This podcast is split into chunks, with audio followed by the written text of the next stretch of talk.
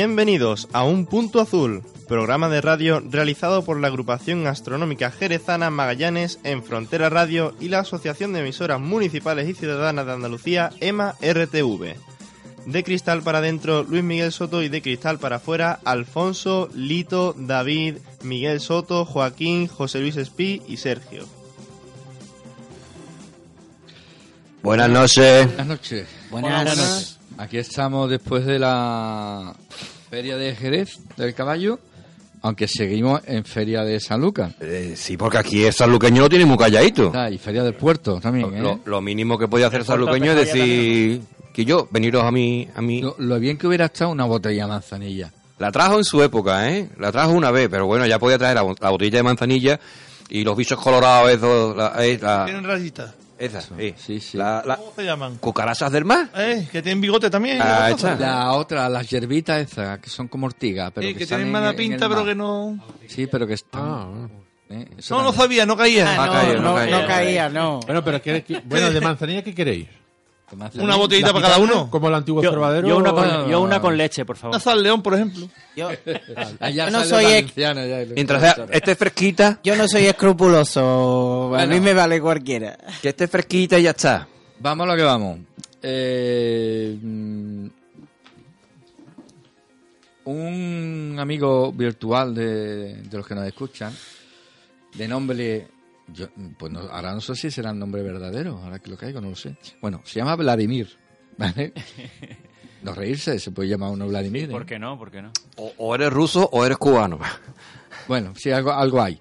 Bueno, ha estado de viaje en China, que maldita la hora que seguí yo el viaje suyo por Facebook, porque no paro de recibir publicidad de China. Y no quiero ir a China. No, bueno, pues todos los días viaje a China. Bueno, la verdad que se ha ido a China hasta de viaje y me, ha encantado ver por todos los sitios que ha estado, ¿no? Y me ha dicho que se ha encontrado en Shanghái a 3 de Jerez. No me diga eso. Y sí, uno, uno trabajando y otro de viaje, con narices, ¿eh? La gente de Jerez está por todos lados. Bueno, pues me preguntaba que si habíamos hablado del proyecto Boeing, B de Barcelona o de Oscar y de Italia, N de Navarra, C de Carmona. Boeing. Y digo, pues creo que hablamos hace muchísimo tiempo de eso, ¿no? Pero no precisamente del Boeing.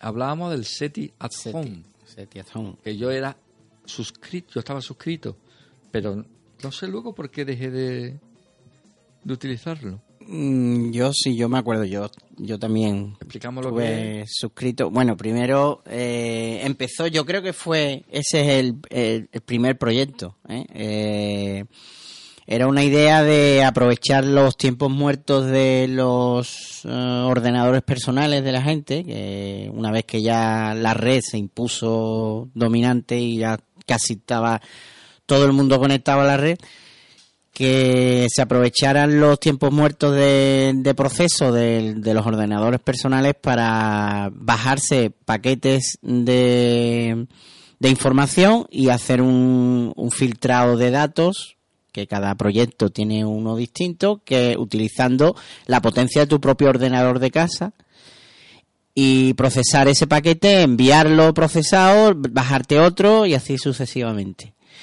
Eh, creo que el pionero fue SETI. SETI eh, tenía una- un archivo de datos de todos los sonidos registrados.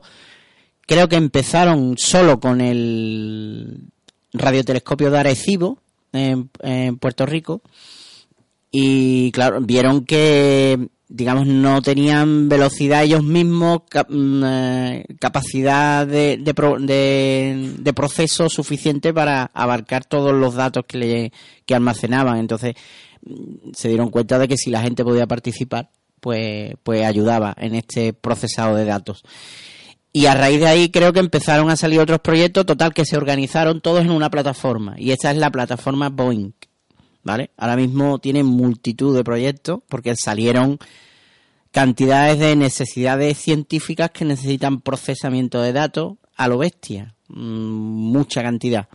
Estaba el del genoma eh, humano, estaba el búsqueda de asteroides cercanos a la Tierra, Estaba- estaban divididas en varias zonas. Había áreas de medicina, áreas de matemáticas también, astronomía bastante, física, muchas áreas de la física, cristalografía, geología, climatología, astronomía, en fin. Mm, Y ahora mismo hay mm, cantidad, yo estaba viendo un listado que, que va enorme, vamos. eh, desde, yo qué sé, pues, asteroid, búsqueda de asteroides, el Einstein en búsqueda de Einstein arroba home, porque todos terminan con arroba home. El, bueno, todos Eh, no. ¿Einstein de qué es? El Einstein es para detectar ondas gravitacionales Ah, que permiten, a su vez, detectar eh, púlsares, eh, estrellas binarias cercanas, en rotación, todo lo que genere ondas gravitacionales. eh, y bueno, mm, no han sido ellos, pero era el mismo donde se ha descubierto el, eh, observatorio LIGO, era el que suministraba los datos a, a los a los usuarios conectados.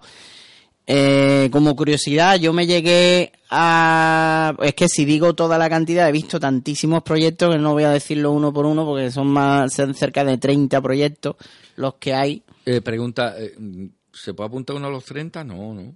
Mm, nombre, mm, Tiene es al que ordenador, ¿no? el que el no se Perdona, reparten. Perdona, funciona igual que funcionaba antes, porque yo me acuerdo que el SETI at Home realmente era un salvapantalla. Sí, O sea, cuando tú parabas de chatear, que es lo que yo hacía, no hacía otra cosa, y de programar páginas web y eso, pues saltaba el salvapantalla y yo lo dejaba por la noche y sabía descargar los datos y ahí unos dibujos que yo creía que eran mentiras, ¿no? Ahí analizando. Y decía que si tú descubrías, bueno, si descubrían una fuente de vida o de, de inteligencia en el espacio, tú serías codescubridor. Sí, el que procesaba ese paquete, ¿no? En su claro, ordenador. ese paquete, claro. Ten en cuenta una cosa, Alfonso, que tú te descargabas un protector de pantalla. Entonces a la pantalla había que darle movimiento. Posiblemente lo que tú dices, la imagen que tú estabas viendo no era real. Era preciosa, ¿eh? Pues- sino era, era una transformada de Fourier y demás, y la representación gráfica de, de señales. Pero que eso no, no creo que. No vas a perder eh, tiempo calculando la imagen para mostrarla en pantalla cuando yo tengo que hacer otras cosas. Prefiero, te muestro unas cosas ahí para que la pantalla Eh, tenga movimiento, que es a fin lo- de cuentas eh. lo que tú quieras, y por debajo hago los cálculos que tengo que hacer. Porque yo, por ejemplo, en, me lo he puesto en Linux, y en Linux lo que ha- lanza es un, un demonio que se llama un programa residente y tú no ves absolutamente nada. Eso está por debajo y Eso funciona cuando tú estás parado. Cuando el ordenador no está... O cuando, cuando, compartir, ¿no? cuando tiene menos carga en, en Linux cuando el, el procesador tiene menos carga, entonces o sea, será un, será un proceso de baja prioridad y cuando ¿Y tú qué tienes? ¿El SETI? SETI, Betty. SETI. Eso es más romántico. Me gusta más el SETI, el primero. ¿no? Yo empecé con el SETI y de hecho también lo llegué a tener durante sí. mucho tiempo, el SETI Home. ¿Por qué lo dejaste? No lo sé, exactamente no me acuerdo si formateé o lo cambié de ordenador, algo me pasó. Yo digo, Seguramente. ya después ya se, se- se Seguramente Formate H. perdió ya y no lo voy a poner. No sé Creo que es la causa más común, por lo menos la que me pasó. Yo creo que cambié de sistema operativo o, o lo actualicé y una vez que ya estaba más limpio el ordenador no me dio por otra vez eh, ponerlo en marcha. ¿Es salvapantalla? ¿Eso se utiliza todavía? Ahora lo No, que hace que el monitor no. se apaga, lo que pasa, ¿no? Sí, yo tengo... Se pone Bueno. a dormir, ya está. Se pone ¿Os acordáis? ¿Os acordáis de los Lo último, lo que me sale a mí es una foto antes de antes de apagarse del todo en la pantalla me sale una foto, ¿La foto de qué? una foto. De lo que sea. al- ah, sí, yo yo no soy La digo, chica bueno, del día. No, no. Eh, a mí me pasó eso, que yo puse un salvapantalla Mm, y, y salieron fotos que no tenían que haber salido nunca delante de las personas que estaban allí. Ya, no, no, no. Esta, es- las que tengo yo son para todos los públicos, digamos, ¿no? Paisaje, que Paisaje. que sí, no señores, esto no, es- esto no tiene nada que ver, pero Sí. puede ser útil. Los que utilicéis Chromecast, se os conecta a Google Fotos. Y cuando... Menos te lo esperas. Menos te lo esperas y no estáis emitiendo algo, saltan. Y pueden... Y cuidado con las fotos que tengas. Claro. Claro, claro. Pues tú dices, elige. Es que el, el error es, es poner esa foto en Google Fotos. Claro, no, pero tú Eso es regalársela a Google, vamos. Eh, tú puedes, del espacio, eh, de geografía y tú no caes en la de Google Fotos, entonces estás viendo qué galaxia más bonita y de golpe aparece algo que tú ni te acordabas que estaba ahí. Aparece un agujero negro. no sabes tú como, como borracho, tío. Con- Lo que hace es mejor quitar el enchufe. Claro, claro. Apaga la tele. Pues para ir, vamos, solo para que tengáis una idea, yo he, he entrado hace poco, después de que me comentaras que íbamos a hablar de esto, entré en mi cuenta de Boeing para saber qué es lo que yo había hecho como resumen y la verdad es que bueno, he aportado más bien poco, pero para que veáis que son proyectos a muy con muchos seguidores, muchos participantes. Por ejemplo, yo yo estaba como he dicho en tres eh, proyectos en SETI@home en Climate Prediction, que es para, Clima. para un- una simulación global del clima a escala terrestre completa, eh, que también hace velocidad, necesita proceso por un tubo de, de datos, y el Einstein arroba home, que era detección de ondas gravitacionales. Pues eh, yo procesé, como estadística mía, eh, procesé cuatro- eh, 4.464 paquetes del SETI, 326 paquetes del Climate y, y, y 8.307 del Einstein arroba home. Yo he perdido mi usuario, seguro. Eh, Y yo. el mayor puesto conseguido global en el mundo.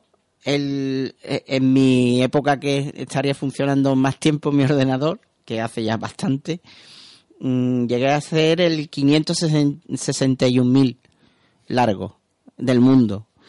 Y en España era el 27.000 del mundo. Es que es- del, de España, que diga. El sabes lo que 27.000 de. España. que funcionaba, yo por ejemplo, en mi trabajo entonces lo podía poner, ya luego cuando lo pusieron en red ya no, no funcionaba.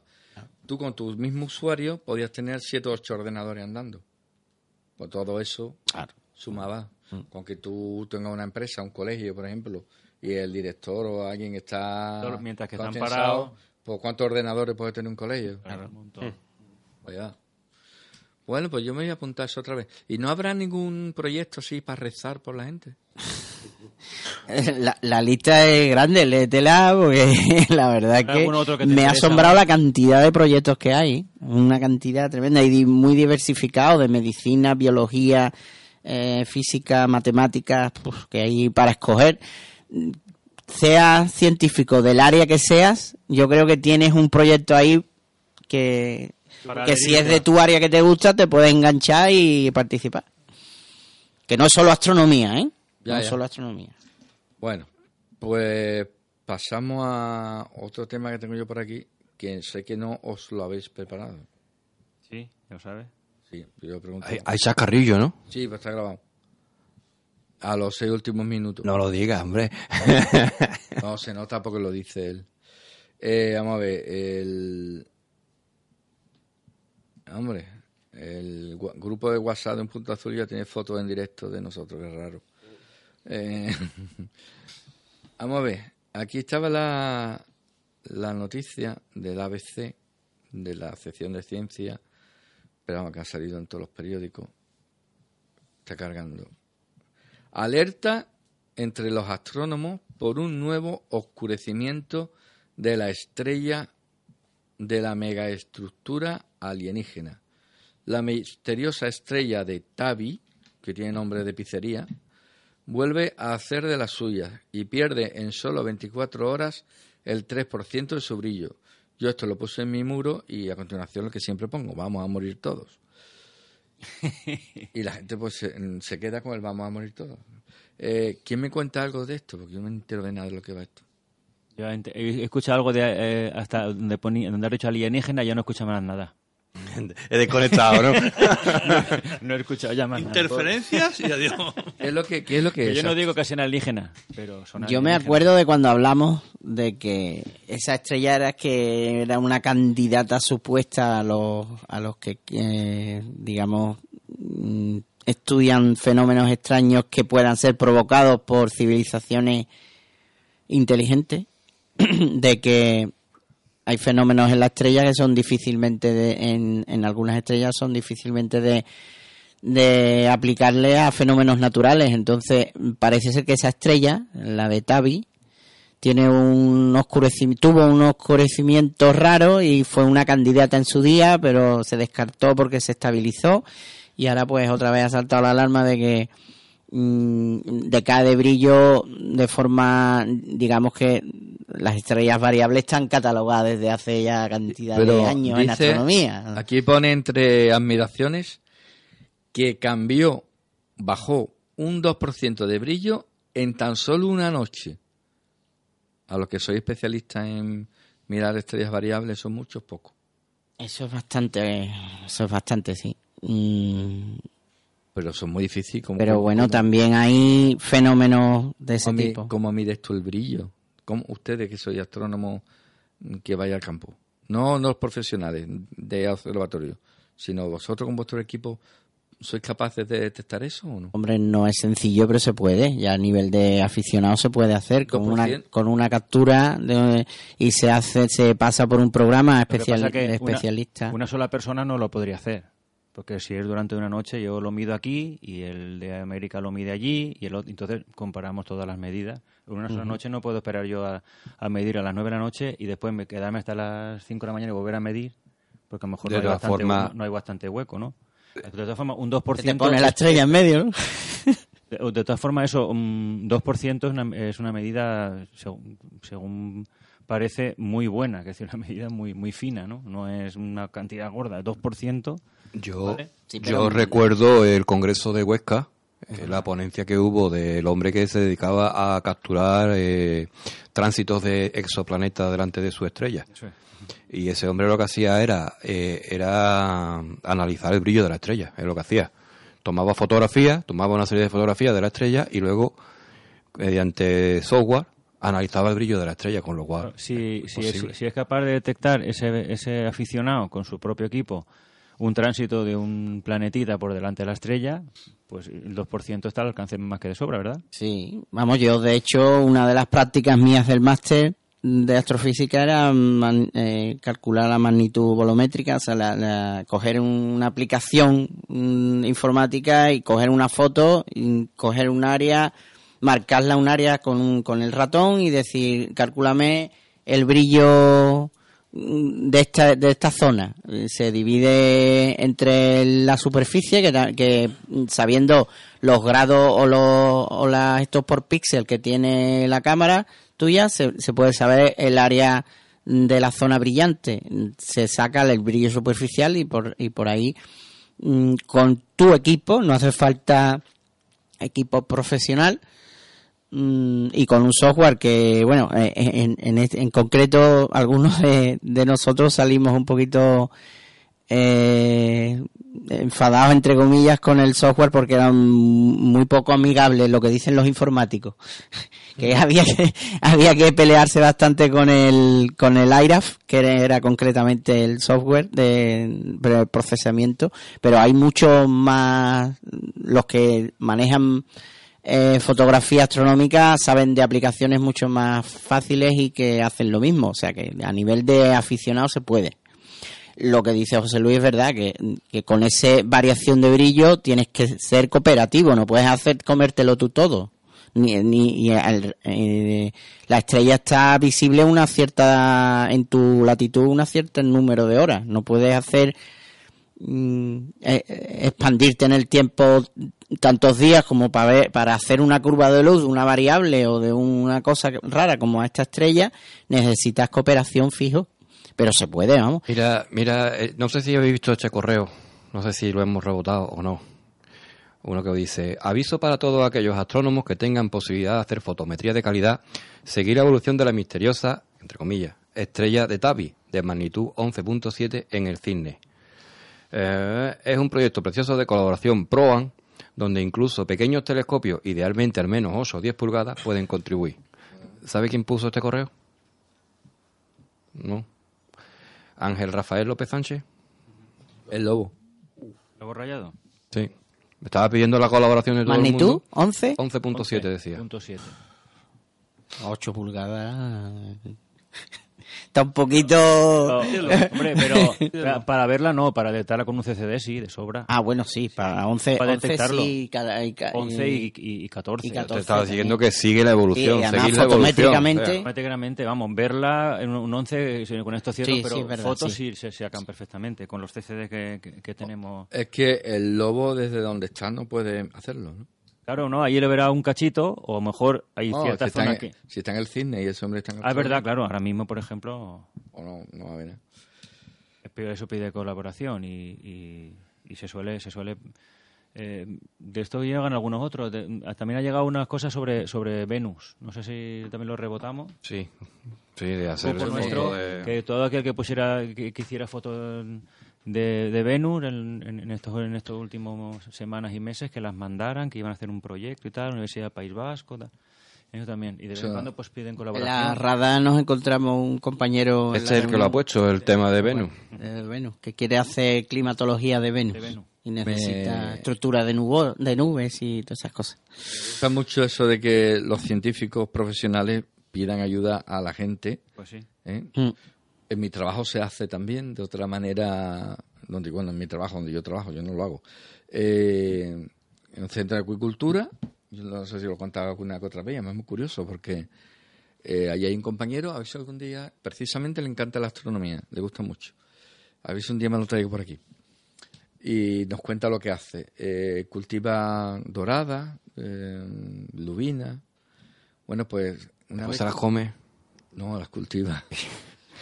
es lo que trabaja es precisamente en, en que críen y que sean reproductivas para hacer granjas marinas. ¿no? O dile que si tiene exceso de población, que se venga por aquí, pero que traiga, igual que a este le hicimos que trajera cerveza de Alemania. Sí, otro no iba. ¿Ya has trajo? Sí, sí, sí, los trajo, los trajo. Sí, sí. Él cumplió, fe, él cumplió. Sí. Y cayeron todas, ¿no? Yo por lo menos la mía cayó de Eh, rapidito. Bueno, pues lo que hace con, lo- con las doradas, las suelta en algún sitio. El último sitio creo que fue el, en el puerto, en el muelle último. Cada dorada va con un número, una serie, y, y esto es lo gracioso. Va con una etiqueta con el logo de la Junta de Andalucía y pone, por favor, si encuentra este pez o si pesca este pez, pónganse en contacto con el número tal. ¿Y quién es el que está en ese número? Servidor de, de ustedes. el que Ostras. contesta buenas Hola, dígame. el teléfono de la esperanza de los peces No, eh, es gracioso. Qué bueno es de- Esta llamada no deja rastro. eh, el tema de la investigación es ver a dónde han ido, ¿vale? Ver a dónde han ido los Sí, sí, peces. sí. A ver, de- se sueltan ahí. ¿y a Se dónde- sueltan y- en y el puerto los, los y hasta de dónde llegan, ¿no? Claro. Hola, mire, es que me he encontrado un pez. ¿Eso es la Junta de Andalucía? Sí, señor. Es que me he encontrado un pez y pone que llame. ¿Esto para qué? Mm. No, hombre, esto es un plan de investigación, pero eso es. ¿Piden la licencia? No, hombre, que no, esto no es De- nada de de- inspección. Solamente. Y además le hacemos un regalo. ¿Ah, sí? Sí, bueno, un regalo. Una gorra, una camiseta, unos bolígrafos. Y se puede usted quedar el pez. el pez se lo queda. No, pues mira, es curioso porque luego, la, la gente colabora, ¿no? Y curiosamente, sa- a ver si tenéis idea, ¿dónde van a parar todos los peces? ¿Dónde se pescan más? Ah, porque yo te iba a decir dónde Lo te suelta en el al puerto. horno. No, se lo, Una lubina. si lo suelta en el puerto, en el, en el espigón, o lo sueltas, por ejemplo, en el río San Pedro, ¿a dónde van a parar la mayoría de los peces? Es muy fácil. A Cádiz. Al puente Garranza. Puente Carranza. La hay mayoría están por ahí- por ahí dando Hay vueltas. mucha gente ahí pescando y no se escapa ninguno. Pero te digo, es curioso. Toda la parte del puerto de San Fernando. Es un trabajo muy bonito. Si un día me lo trago, me lo traigo. Oye, y- y no, por- tendrá que, no tiene que ver con la astronomía. No, pero es ciencia. Pero es ciencia. que ¿De dónde te han llamado lo más lejos? Me tengo curiosidad. Pues más lejos de aquí, de la provincia. De cortadura. La provincia, la provincia no te han Hay, llamado, hay tantísimas Oh. cañas que no llegan, viven muy lejos. ¿no? La provincia de Cádiz no. No, los peces, esos peces andan por aquí, Por por, aquí la cerca, bahía, vale, vale, no se van. Mm. Pero, pero, eh, pero tú imagínate, digo, que tú estás pescando sin licencia, saca tú el pecho y sale Junta el logo de la. Junta. ¿Tú qué dices? ¿Traerás tú una cámara aquí? ¿Un GPS? trae un chip y me están, me están, me están fotografiando desde arriba, vamos. Bueno, Muy bien. vámonos. Volviendo al tema de la colaboración ProAN, que, que yo recomiendo a todos los que mm, quieran que asistan a un congreso ProAm. ¿eh? Lo que pasa que es que se alternan las sedes y hay que ir a ver a un punto concreto de la geografía española en este caso. Y bueno, puede costar ir, pero que se aprecie que la que los astrónomos mm, de agrupaciones eh, amateur podemos colaborar de forma muy seria, muy seria, muy científico. muy científica con y, y lo agradecen muchos te ponen en tu en los al final algunas de estas cosas pueden acabar en un en un artículo eh, a nivel científico y como le ha pasado yo que sé a Juan Luis Carballo o a esto y aparece su nombre como colaborador sin que vale no ¿Alguna estás vez en- como en alguna tesina o una cosa bueno, una tesina, o sea que, que de verdad que podemos hacer ciencia de, de cierta altura, ¿no? Que aunque seamos aficionados, ¿no? Bueno, aficionado. eh, Hay algunos aficionados que vaya tela, ¿no? Que tú dices, si esto es un aficionado, ¿no? aficionado, no sé. Oye, o a mí me crecen los dedos, pero cada vez que le doy al me gusta en el Facebook, me sale compartir. Bueno, están los dedos gordos. Eh, Porrúo se llama. Sí, pero por- Venga, que ya. Oye, ¿y el día del orgullo qué? Hoy es el día del orgullo friki. ¿Eso qué es? Eso es una, una cosa que hemos montado entre unos pocos que... Es, que... Hacen, aquí, hacen ah, honor a su nombre. ¿no? Tengo un un amigo aquí preguntando, ¿y, y, y- esa gente qué piden? No, Es que la, pregunta así, ¿esa el gente día qué del quiere? orgullo tal, pues no sé, estar orgullosos de ser friki, ¿no? Y, y todo parte al parecer de que hoy, hace eh, concretamente 40 años, 40 años, eh, te estoy hablando, se estrenó eh, mundialmente La Guerra de la Galaxia, el episodio 4, que como sabéis fue el primero. 40 años. 40, hoy. Tenía, claro, tenía yo 11, tío. Entonces por ahí circulan felicidad, feliz día friki, feliz... Y mandan unas cosas muy chulas. Pues mira, mm, Escúchame, te voy a leer una cosa, a ver si la encuentro, me la ha mandado mi hijo, mient- mientras la buscas, gran digo, friki también como su padre. Eh, No, aquí hay más de uno, mientras ¿eh? la busca te digo una cosa, es publicidad, pero bueno. Ayer, estu- ayer, ayer o anteayer estuve en Hipercor Jerez y en la parte final donde está lo de las loterías, que hay ofertas y cosas así de saldos, hay un montón de cosas de la Guerra de las Galaxias. No me lo compré porque como me lo ven en mi casa me lo van a quemar. O porque no te viene, ¿no? Oh, me gusta, pero cuando llegue quien tiene que llegar a la casa y ¿esto qué? Total. Bueno, una, una cosa que me han mandado de las más chulas. Son varias imágenes con un texto que pone, no nací siendo un Jedi. No encontré un pasadizo secreto en mi armario cuando cumplí los ocho años. ¿Vas viendo las películas o no? Sí. No me dieron mi Pokémon a los diez. No recibí ninguna lechuza de Hogwarts cuando cumplí los once. Gandalf, esté donde esté, cuento contigo para que me lleve a vivir aventuras contra dragones cuando cumpla los 50. Y que llegue cuando tenga que llegar. Así que yo, yo ya pasé hasta los 50, ya no espero ni a Gandalf. Así que... Oye, eh, creo que deberíamos ensal Uy, ensalar. Enlazar con lo que tú has comentado antes. ¿No? Porque ya hablando de friki, Ah. Sí, bueno, ya puesto- tenemos noticias aquí que se pueden esperar. Ya puesto hablando de, de friki y demás, eh, he visto una entrada en, en, en Shataka, eh, 21 películas de ciencia ficción no tan conocidas y que deberías ver.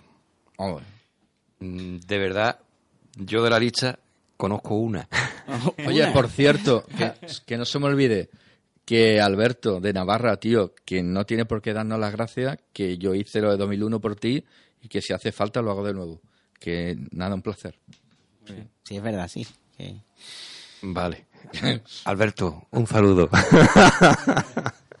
bueno, vamos a ver. Vamos a hacer un pequeño juego a ver si conocéis las películas. De... Vamos a hacer un pequeño examen. Venga, venga. Primera película, Triangle, de Christopher Smith del 2009. ¿Os suena de algo?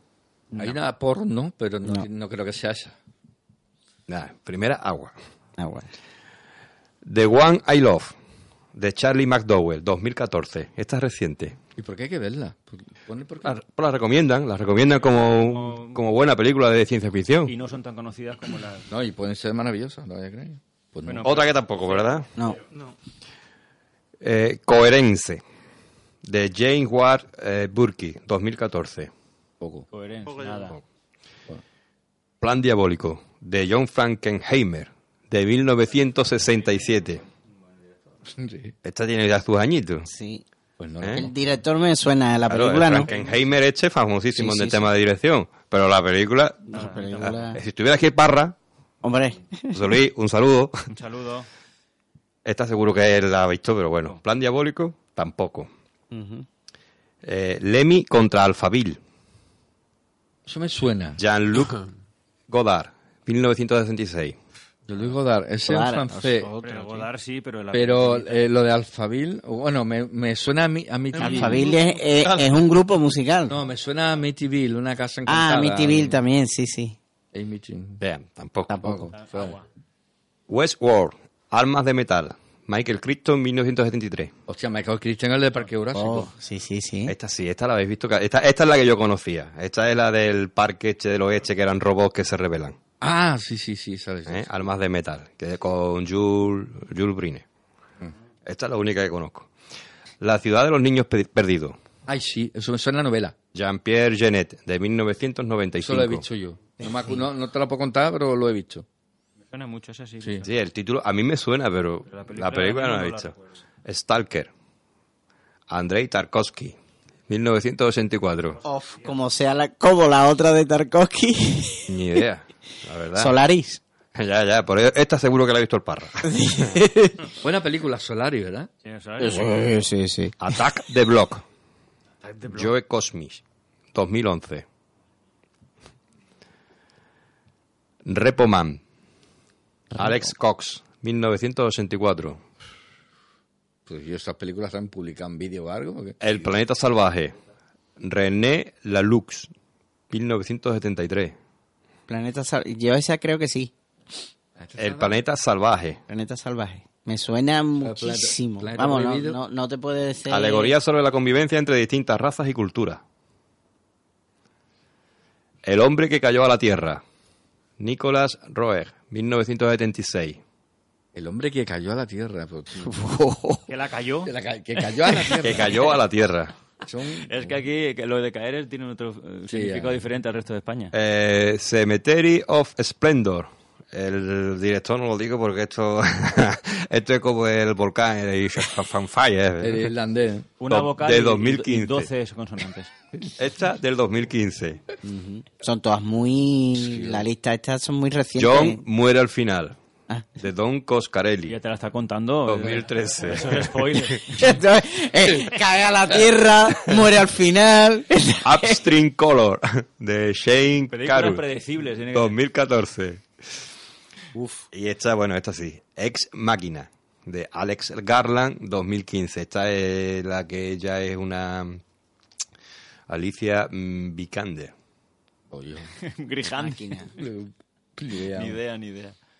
Pues ahora. y Pero que sí, espérate, falta una. Y Beyond de Black Rainbow. Más allá del arco El arcoíris negro. De Panos Cosmatos. 2010. Pues mira, eso es para coger el autor de. El ex máquina es la de la que ha hecho banderas. Algo de máquina. Ha hecho una de máquina, de ciencia ficción. Ex Máquina.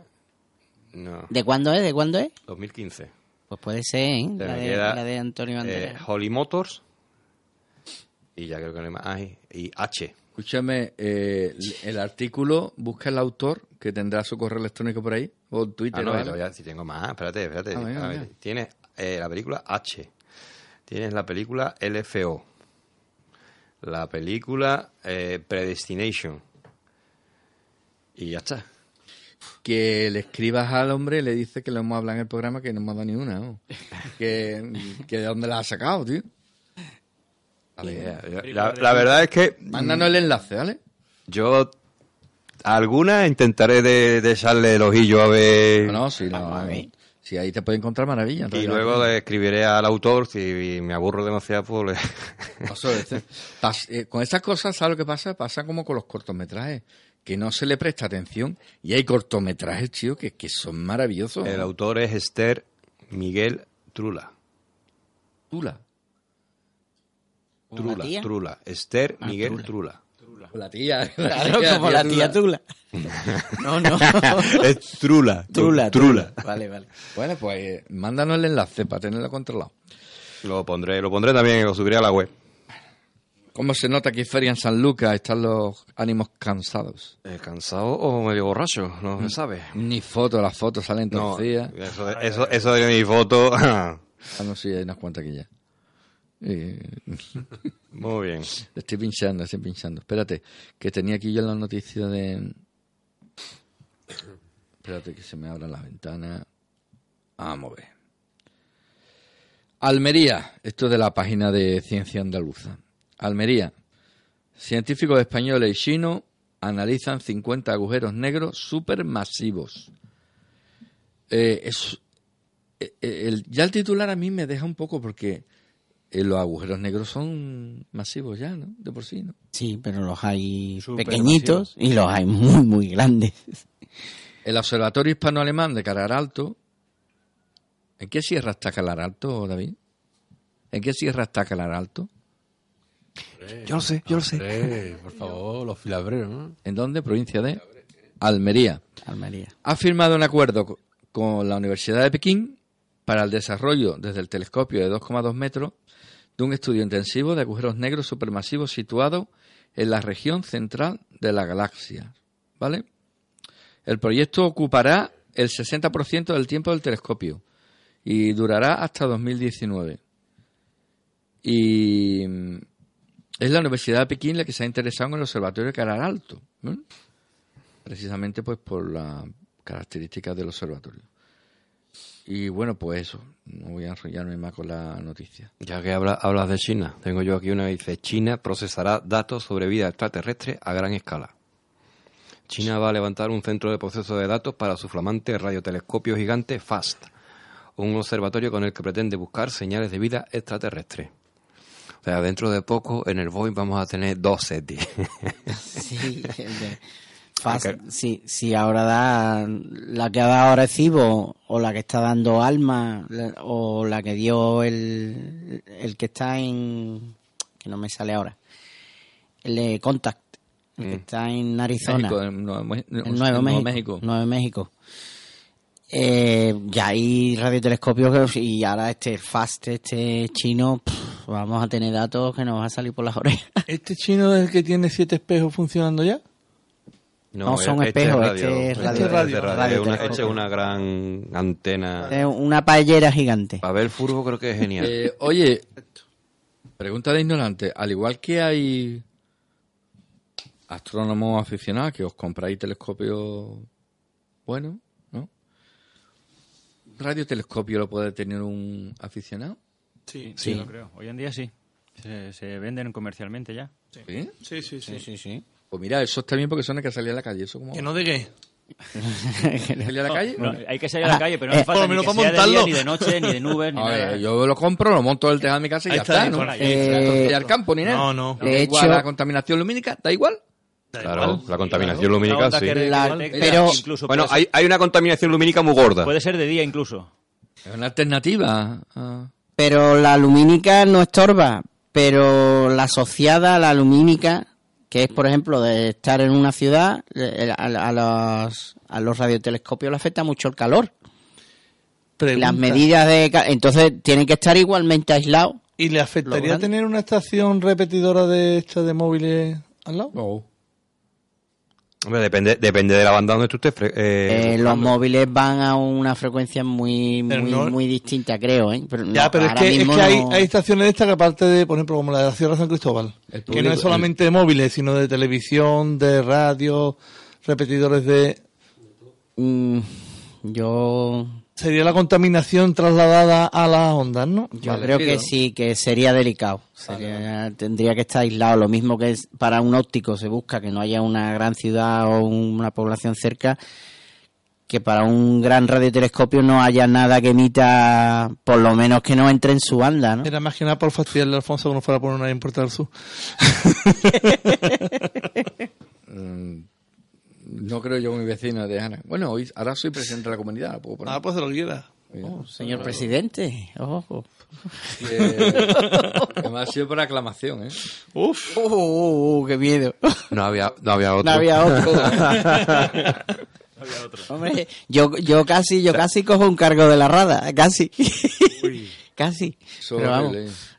Eh, entonces, ¿cuánto puede costar un radiotelescopio? Pa... 8.000 euros. Ya lo Desde tienes. 8.000 euros, yo lo tengo visto. Hombre, lo tengo visto, vamos a ver. Que lo he visto, cuidado. ¿Y, y qué podría yo...? Hay una, una empresa italiana que... Luce. Sí, Prima Luce, que está, se está especializando en eso.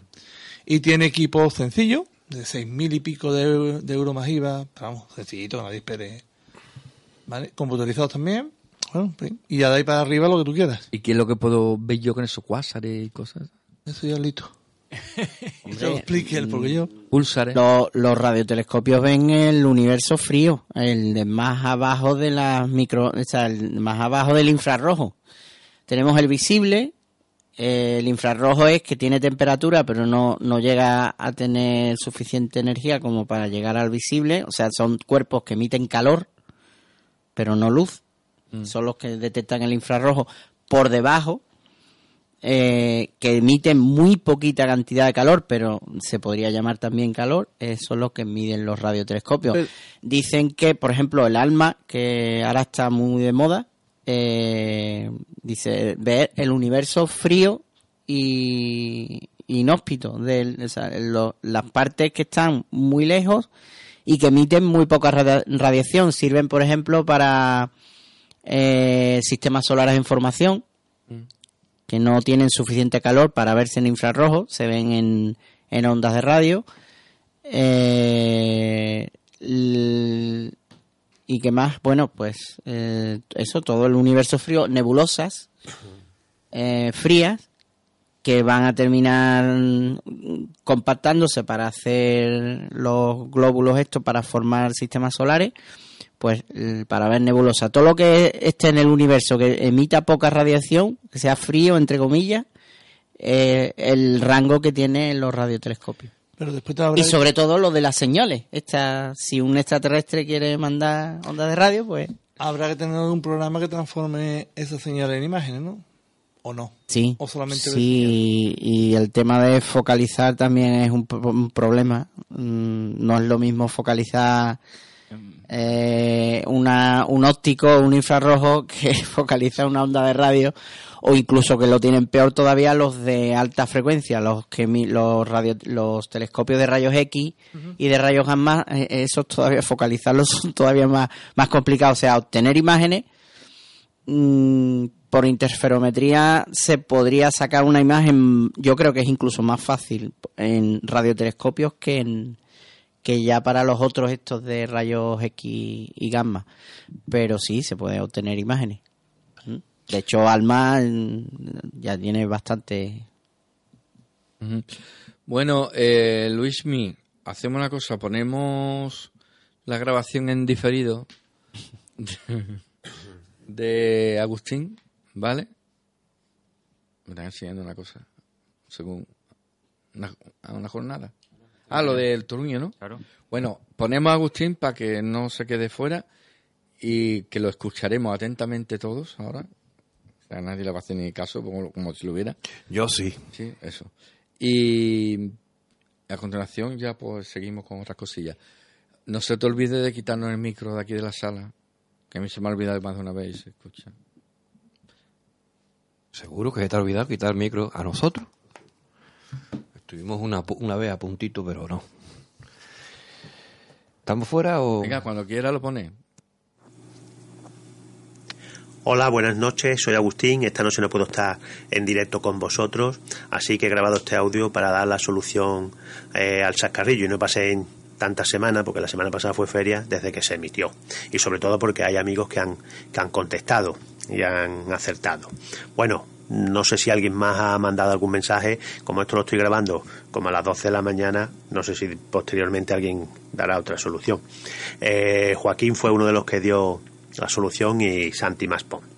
El Sascarrillo decía que un chico que se había ido a vivir a un rascacielos en el extranjero eh, llamó a su padre y le dijo que qué casualidad que el número de la planta menos cada una de sus cifras era igual a la edad de su abuela, que estaba jubilada y por lo tanto mayor de 65 años.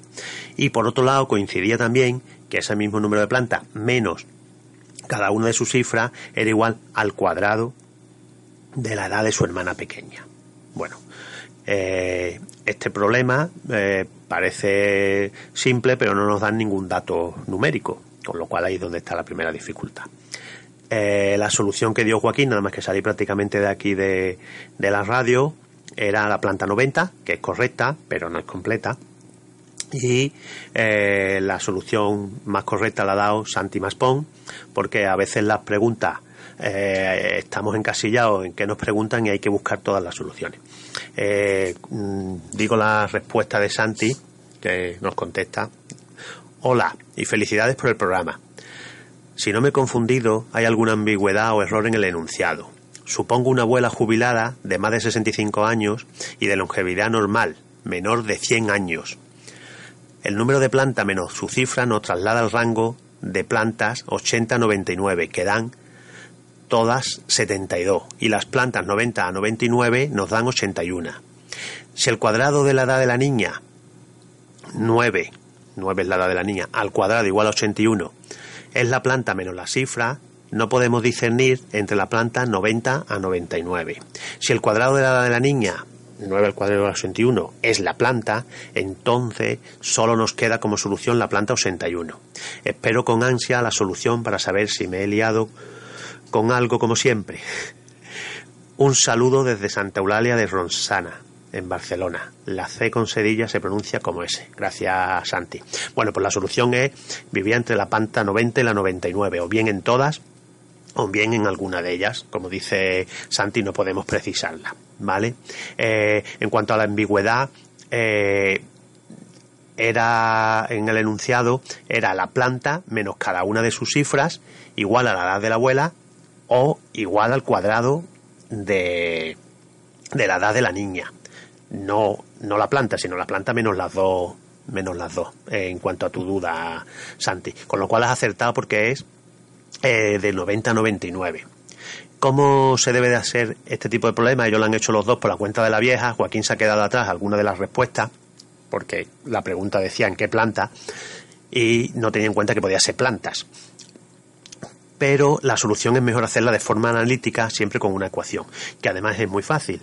¿Cómo sería la ecuación? Bueno, pues si suponemos, bueno, primero hay que encontrar un número, un dato que nos dé alguna luz. Eh, como el primer cuadrado perfecto mayor de 65 es 81, pues con el que tenemos que intentar, como ha hecho Santi, jugar con él. Aunque 100 también es un cuadrado perfecto que podría ser solución a la ecuación y 121 ya se pasa a la edad.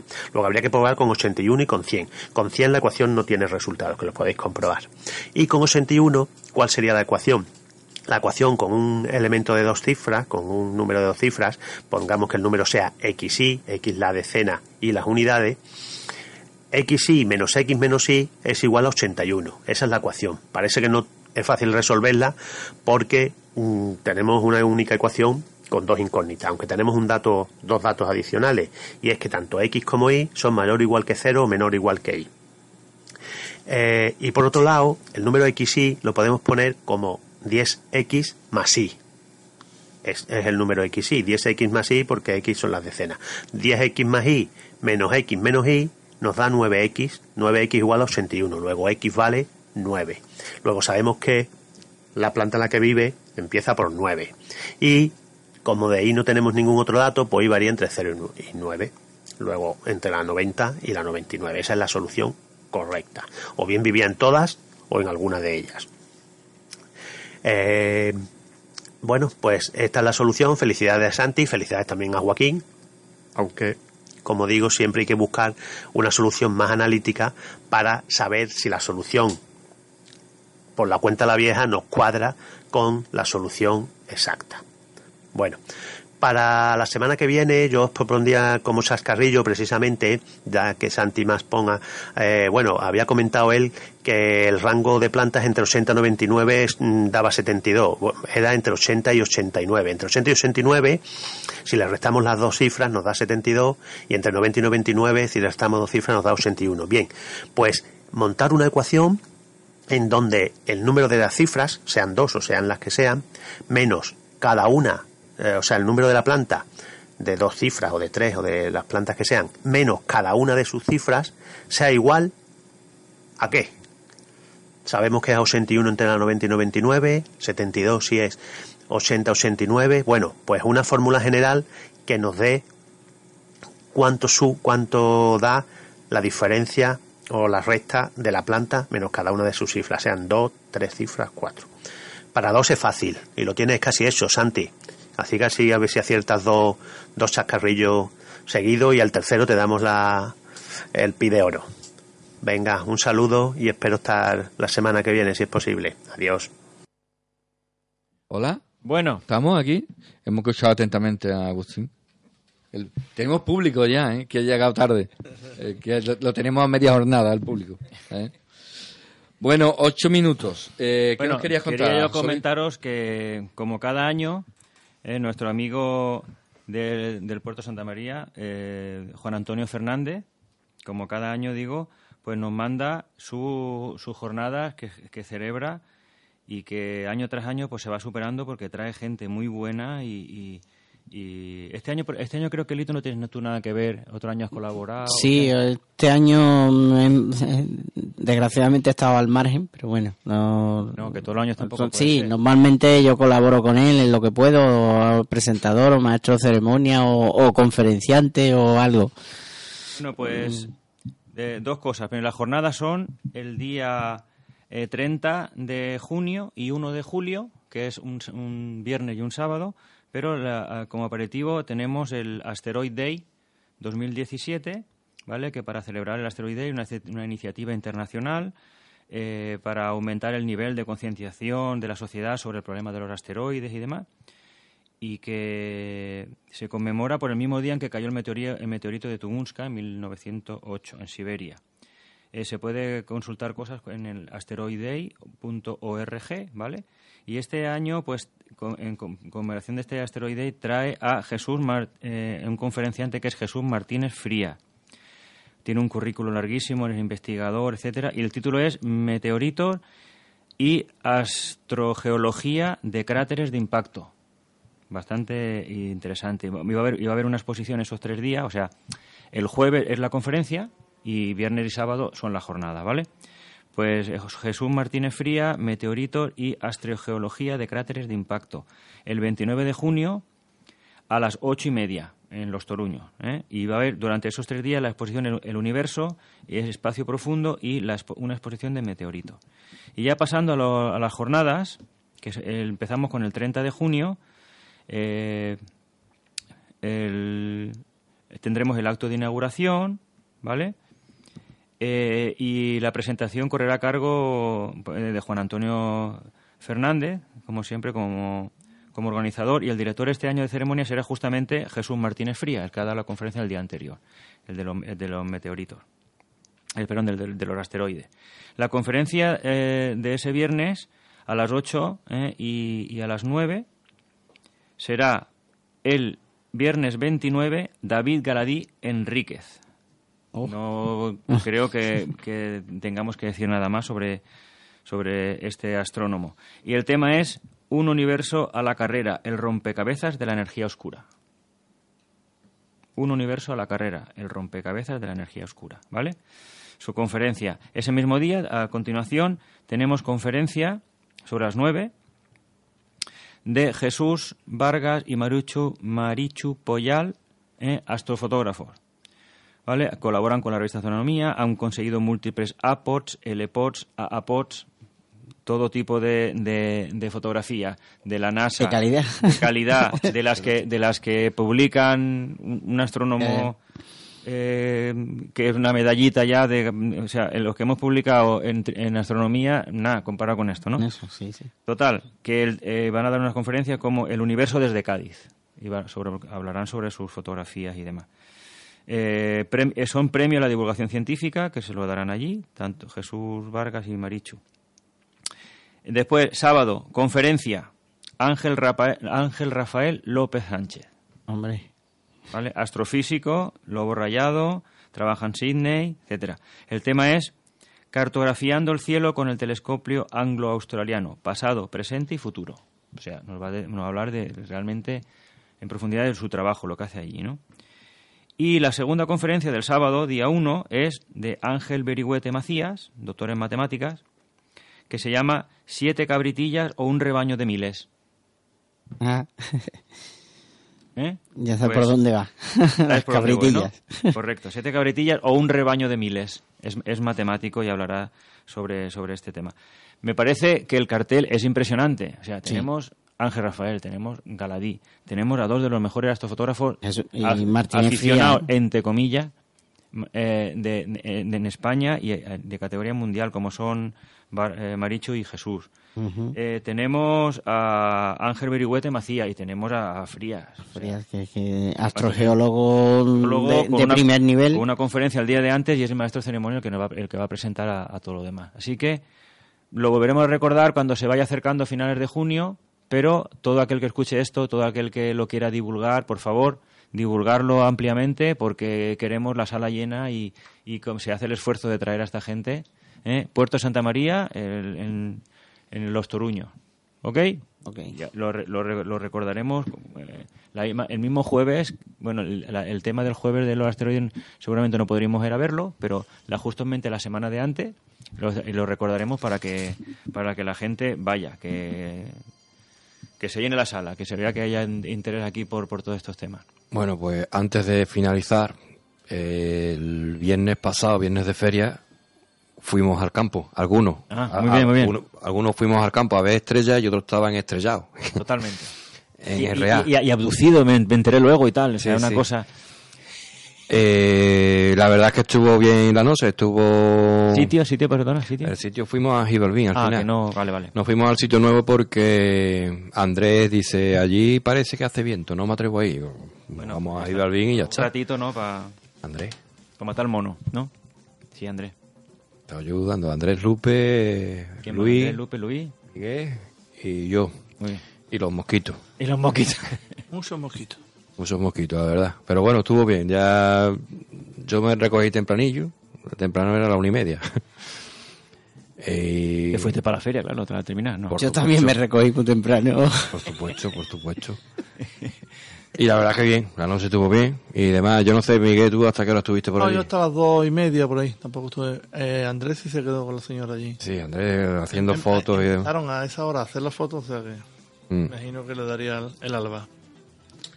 Bueno, pues llegamos al final, ¿no, Luismi? ¿Cuánto queda? Nada ya, ¿no? Un minuto. Pues ¿Algún nada. saludo? ¿Queréis saludar a algún familiar? algún Feria? ¿cómo fue? ¿La comida de la radio? No ¿qué- hubo. ¿No hubo al final? No, al final no hubo. Se suspendió. ¿Por falta de comensales o falta de ganas? O... Falta comenzar, es más bien mm, errores de organización. Hay que hacerlo de otra manera. El año que viene se va a hacer de otra manera. El año que viene es que se van a celebrar otra vez los 25 años o, o ya celebramos los 26. No, lo que hay que hacer- necesitamos algo para celebrar. Yo qué sé. ¿no? Normalmente cuando un número redondo siempre se hace algo y... No, redondo, tú sabes, entre comillas, ¿no? Sí, pero se, se tiene que hacer de otra manera. Porque de hecho también no, no, notaríais muy precipitado. Eh, complicado. A nosotros que nos coincidió también con la asamblea de la, de la Rada. Sí, también. Era Sí. Imposible de... Podríamos haber mandado a David como ¿A dónde? ¿A la feria o a la rada? a la feria. A la Rada ya hace vino. Ah, ¿David a comer a la caseta? supongo? Hombre, claro. Pues este- ah, no, ahora no. Ahora come no, tanto. come tanto. Ahora... Puede terminar con todas las lechugas de allí de la zanahoria de, de la caseta. Nos vamos, hasta el jueves que viene. Muy bien, hasta el jueves. Jueves. Cielos.